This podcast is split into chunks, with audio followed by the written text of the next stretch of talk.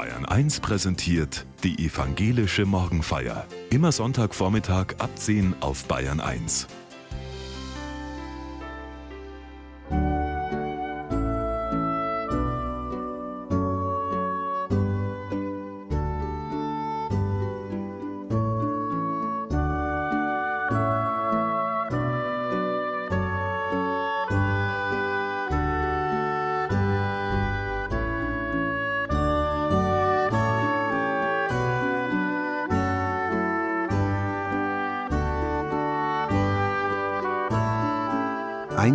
Einsamkeit wollen wir gern vermeiden und kennen sie doch alle.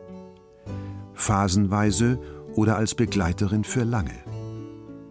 Wie kann man die Einsamkeit besser kennenlernen? Das fragt Elke Eilert in der evangelischen Morgenfeier. Käthe ist schon über 80, als ihr Mann stirbt. Über Jahre hinweg ist er immer schwächer geworden, seine Frau in nächster Nähe, das ist dem Sterbenden das Liebste. Sie lässt ihn nie lang allein und verzichtet auf vieles, was früher zu ihrem Leben gehört hat, Ausflüge, Einladungen im Freundeskreis, Konzertbesuche. In diesen Jahren wird sie immer einsamer. Dann stirbt er. Eine Weile nach der Beerdigung fängt sie an, ihre Wohnung zu renovieren, dabei richtet sie vieles ganz neu ein nach ihrem eigenen Geschmack. Und sie geht wieder unter Leute. Die Kirchengemeinde bietet einmal in der Woche ein Mittagessen für ältere Menschen an. Käthe fühlt sich dort sehr wohl. Man sitzt an einem liebevoll gedeckten Tisch. Beim Ankommen begrüßt sie eine Ehrenamtliche ganz persönlich und erkundigt sich nach ihrem Ergehen. Die freundlichen Ehrenamtlichen bedienen die Mittagsgäste, und die genießen es, sich mal nicht selbst versorgen zu müssen. Und Käthe merkt, in Gesellschaft schmeckt es doch gleich viel besser. Es wird viel geredet vor und nach dem Essen. Sie gewinnt dadurch einen neuen Bekanntenkreis. Als ihr Geburtstag naht, denkt sie, wie sind die mir so schnell ans Herz gewachsen? Ich werde sie zu meinem Geburtstag einladen. Das Einsamsein gehört notgedrungen zu Käthes Leben. Trotzdem verfällt sie nicht in Schwermut, sondern fängt an, schwungvoll ihr Leben umzugestalten. Viele von uns haben Ähnliches erlebt. Plötzlich allein dastehen nach vielen Jahren in einer Partnerschaft. Man hat keine Übung im Single-Dasein. Nein, das neue Leben behagt uns nicht. Aber woher den Schwung nehmen, um es umzugestalten? Ja, und in welche Richtung soll es denn gehen? In Deutschland gibt es etwa 42 Prozent Singles. Als Single gilt, wer allein in einem Haushalt lebt. Vielen Menschen ist so zu leben das Liebste. Allein für sich. Das heißt nicht automatisch Unglück und Einsamkeit. Hermann van Veen, ein Dichter und Sänger, den ich schon sehr lange schätze, hat vor Jahren ein Lied gedichtet über einen glücklichen Single. Als ich noch allein war, ein Junggesell mit einer eigenen Bude war da war das Einsamsein sehr bequem, meistens richtig angenehm. Man konnte auch mal, und es gab dann kein Geschrei, auf dem Tisch auf den Händen stehen. Oder zwei Tage im Bad sitzen das WC war immer frei und wenn man mal weinen musste, war Gott sei Dank niemand dabei, der sagte, ach Gott, was hast du denn?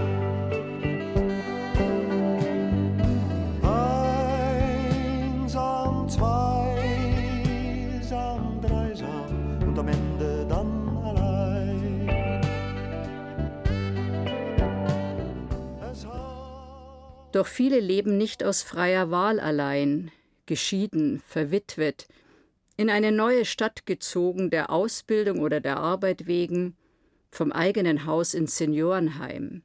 Ein neuer Lebensabschnitt macht oft einsam, zumindest am Anfang, und das Einsamsein tut weh.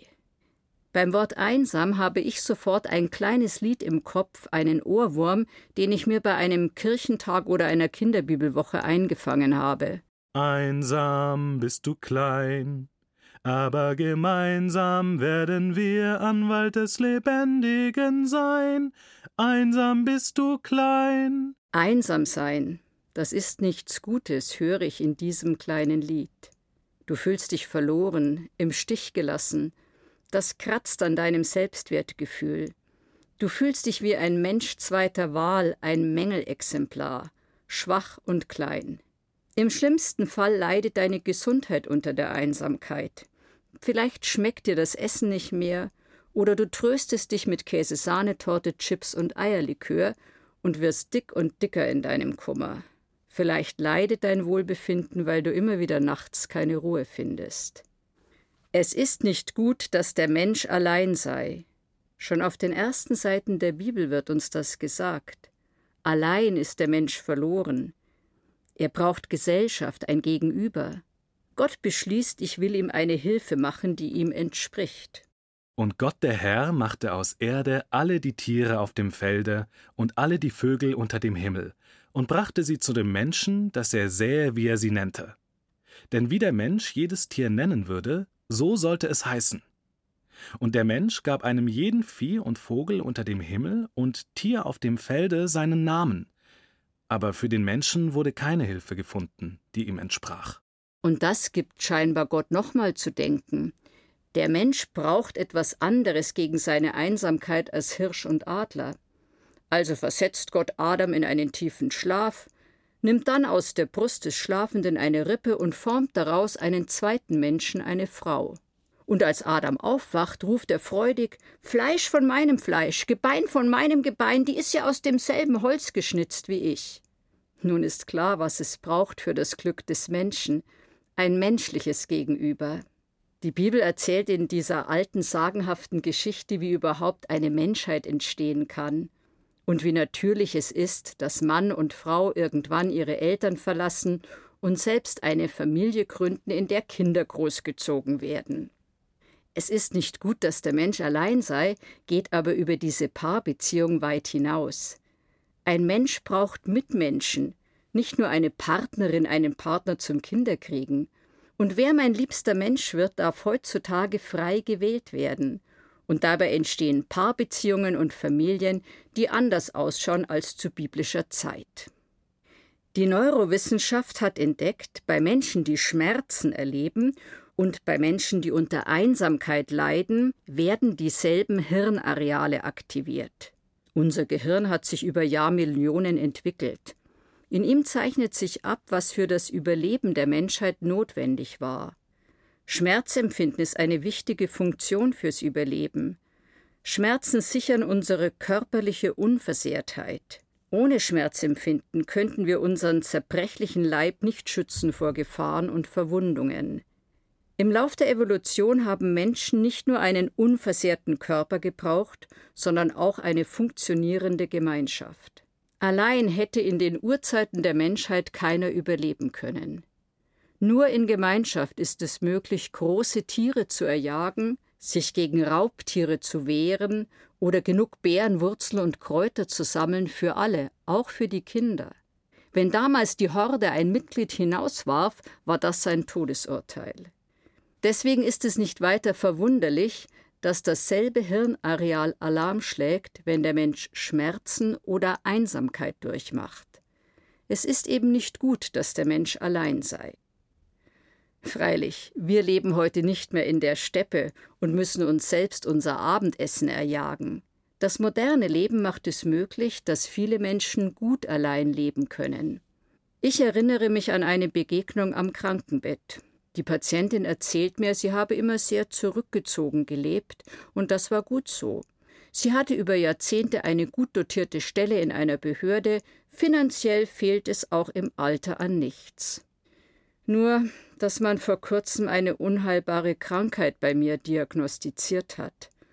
Nach der letzten Behandlung war ich echt schlecht beisammen, musste aber meinen Kühlschrank wieder füllen, gehe also einkaufen und komme mit Ach und Krach wieder heim. Vor der Treppe kapituliere ich erstmal, die hinaufführt zu meiner Wohnung. Ich setze mich auf eine Treppenstufe. Da kommt die Frau, die eine Etage über mir wohnt. Sie trägt mir die Tasche hinauf und hilft mir sogar, die Dinge einräumen in meiner Küche. Und denken Sie nur, seitdem hilft mir nicht nur diese nette Frau, sondern auch noch die Familie aus dem dritten Stock. Auch die kenne ich nur flüchtig vom Sehen. Ich kann es kaum fassen, wie freundlich die zu mir sind. Ich hätte nie gedacht, dass ich es einmal mag, dass jemand in meine Wohnung kommt. Ich mag's nicht nur. Ich bin heilfroh.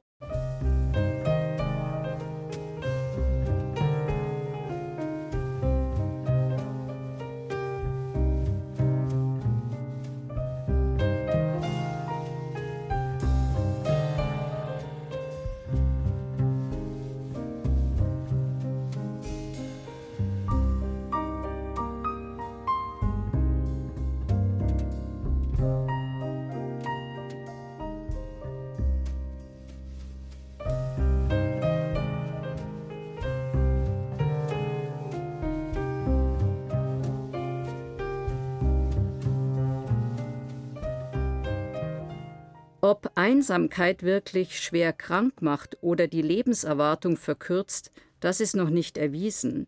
Aber Einsamkeit belastet.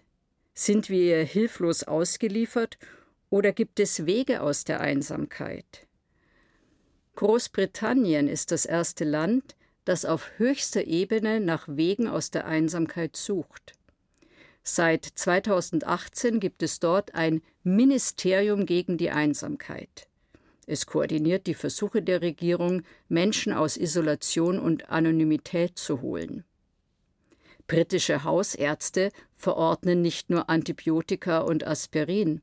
Sie haben auch eine Social Prescribing im Angebot. Am besten lässt sich das mit dem Verschreiben von sozialen Kontakten und Aktivitäten übersetzen.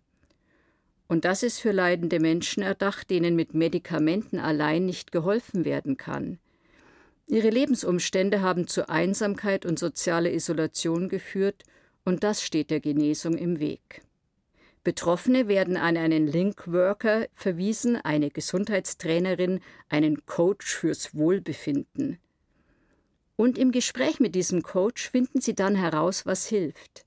Der Linkworker unterstützt die Betroffenen, selbst aktiv zu werden, ganz körperlich vielleicht mit Gymnastik, Wandern oder Tanzen oder mit mehr Wissen über gesunde Ernährung und dazugehörigen Kochkursen. Auch Gartenarbeit oder Exkursionen in die Natur dienen der Aktivierung im Rahmen von Social Prescribing. Ebenso kreatives und künstlerisches Malen oder gemeinsam singen und musizieren. Natürlich gibt es auch Menschen, die fühlen sich nicht wohl in einer Gruppe. Für die ist eine ehrenamtliche Tätigkeit sinnvoll, die weitgehend allein geschieht.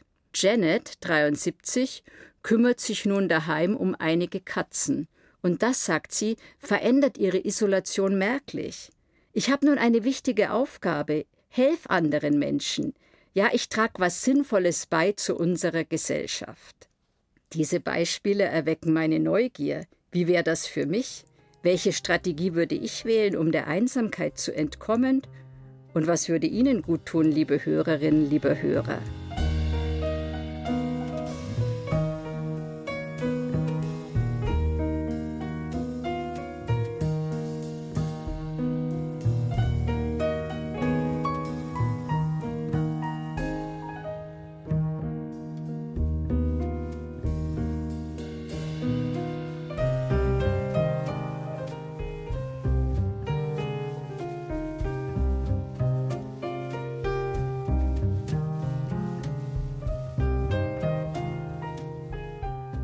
Noch ist es bei uns in Deutschland nicht üblich, einsame Menschen durch Social Prescribing zu unterstützen.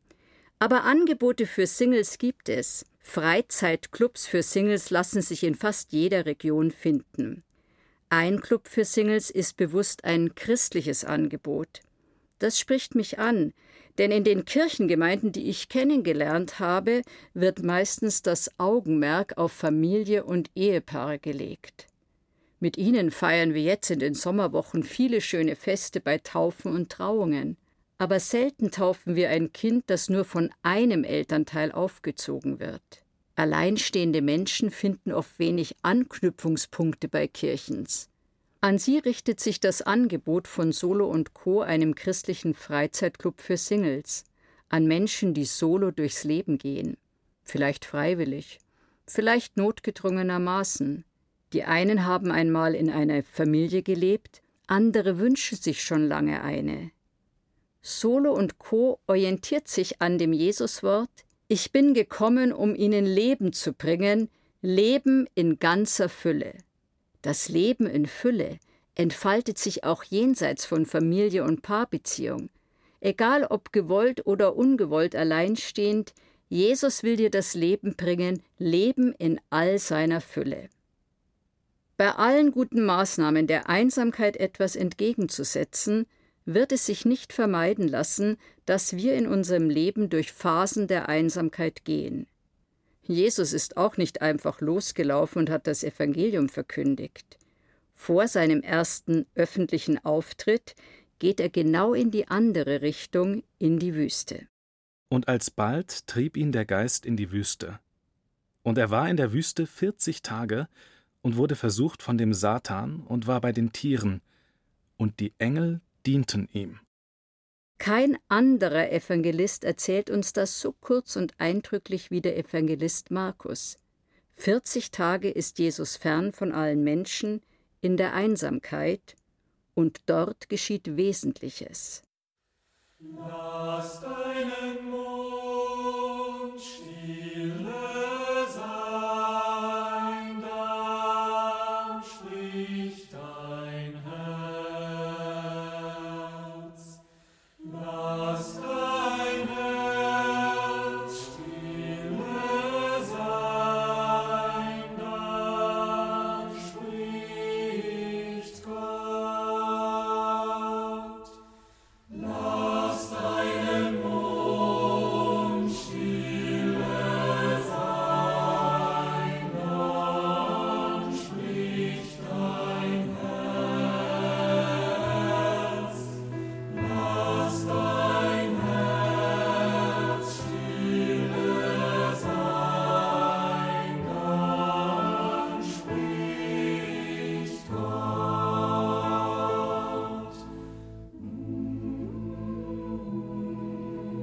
In die Einsamkeit gehen, schweigen. Ich mache das regelmäßig, besuche Schweigekurse, das heißt vier bis sechs Tage nicht reden, kein Gespräch suchen, auch wenn zehn Leute am Kurs teilnehmen und manche davon geschätzte Gesprächspartner sind.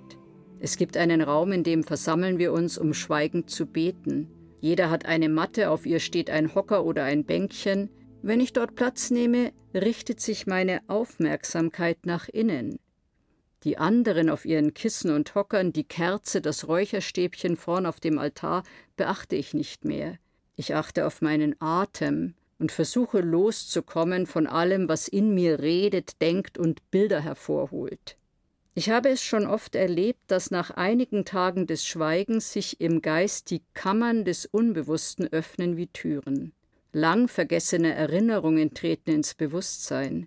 Manchmal steigen auch Dämonen, wilde Tiere auf und quälen mich. In der Stille zulassen, was da kommt und sich meiner bemächtigen will, es aushalten, standhalten und schließlich erleben, wie es wieder von mir lässt und die Seele weit macht. An das muss ich denken, wenn ich von Jesus in der Einsamkeit der Wüste höre. Er ist mit den wilden Tieren friedlich zusammen, gar mit dem Satan, und die Engel dienen ihm. Dort in der Einsamkeit kommt zusammen, was bei mir und dir oft im Widerstreit liegt. Auf der einen Seite, die wir gern offen zeigen, unser Geist mit guten und edlen Absichten, vielleicht auch mit einem biblisch fundierten Wertesystem, und auf der anderen Seite, die meist tief unten in uns verborgen ist, rohe, ja tierische Kräfte, der Drang, sich rücksichtslos durchzusetzen, gewalttätig, sadistisch, menschenverachtend. Bei Jesus kommt dort in der Wüste beides zusammen. Der Geist und der Trieb bilden bei ihm eine friedliche Einheit. So denke ich mir das. Auf diese Weise wird er fähig, Menschen zu heilen und sie aus der Besessenheit ihrer Angst und Zerrissenheit zu sich selbst zurückzuführen.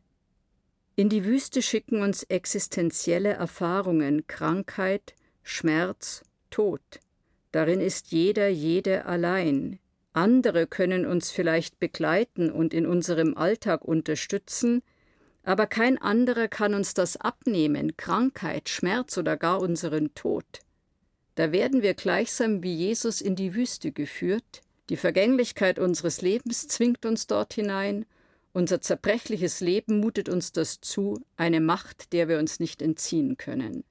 Wenn wir durch eine wüste Zeit hindurch müssen, dann können wir nur hoffen und beten, dass die zerstörerischen Mächte nicht das letzte Wort haben, sondern Gott sich unser erbarmt. Der Apostel Paulus spricht von Erfahrungen der Einsamkeit und einer zerstörerischen Macht, die er den Engel Satans nennt. Paulus hat eine einsame Erfahrung gemacht, in der er entrückt wurde, wie er sagt, bis in den dritten Himmel, ja gar bis ins Paradies. Er hat gehört, was kein Mensch sagen kann, großartig, berauschend. Eine Einladung, sich damit zu brüsten? Im Gegenteil. Paulus ist ein schwerkranker Mann. Was ihn genau geplagt hat, lässt sich nicht sagen. Er entwirft ein Bild von seiner Krankheit, wenn er sagt, ein satanischer Engel versetzt mir Faustschläge unaufhörlich. Paulus schafft es zwar, den schlimmen Schlägen Sinn abzugewinnen, das macht der Engel, damit ich nicht hochnäsig werde in Anbetracht meiner geistlichen Höhenflüge, trotzdem sagt er nicht, mach weiter, Engel, ist ja für was gut. Nein, er schreibt, Seinetwegen habe ich dreimal zum Herrn gefleht, dass er von mir weiche. Und er hat zu mir gesagt, Lass dir an meiner Gnade genügen, denn meine Kraft vollendet sich in der Schwachheit. Darum will ich mich am allerliebsten rühmen meiner Schwachheit, auf dass die Kraft Christi bei mir wohne. Darum bin ich guten Mutes in Schwachheit, in Misshandlungen, in Nöten, in Verfolgungen und Ängsten, um Christi willen. Denn wenn ich schwach bin, so bin ich stark. Jesus sagt, meine Gnade ist da, auch wenn du es grad nicht spürst. Das macht Paulus Mut, gibt ihm gar die Kraft, alles zu ertragen, was er erleiden muss. Lass dir an meiner Gnade genügen, das fällt ihm nicht in den Schoß, er fleht, er liegt Gott in den Ohren, er hadert und findet zu neuem Vertrauen, einem tieferen Verständnis. Das kann uns helfen, wenn wir einsam und allein uns unserem Leid stellen müssen, hadern, vertrauen und verstehen.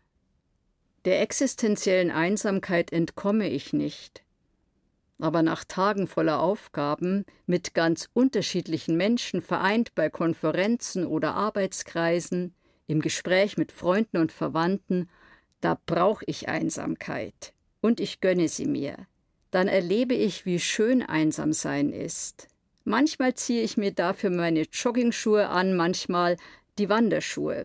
Bin ich in der Natur allein unterwegs, kann ich beliebig stehen bleiben, hören, riechen, staunen und ich spüre, wie ganz von allein ein Lächeln mein Gesicht überzieht. Die Spechte machen Musik auf den Bäumen. Die Moorwiese ist blau betupft, unzählige Enziane sind dort aufgeblüht. Eine Wolke schaut aus wie ein luftiger Engel. Nein, einsam bin ich nicht nur klein und verloren, einsam bin ich beschenkt, beglückt und dankbar. Lobe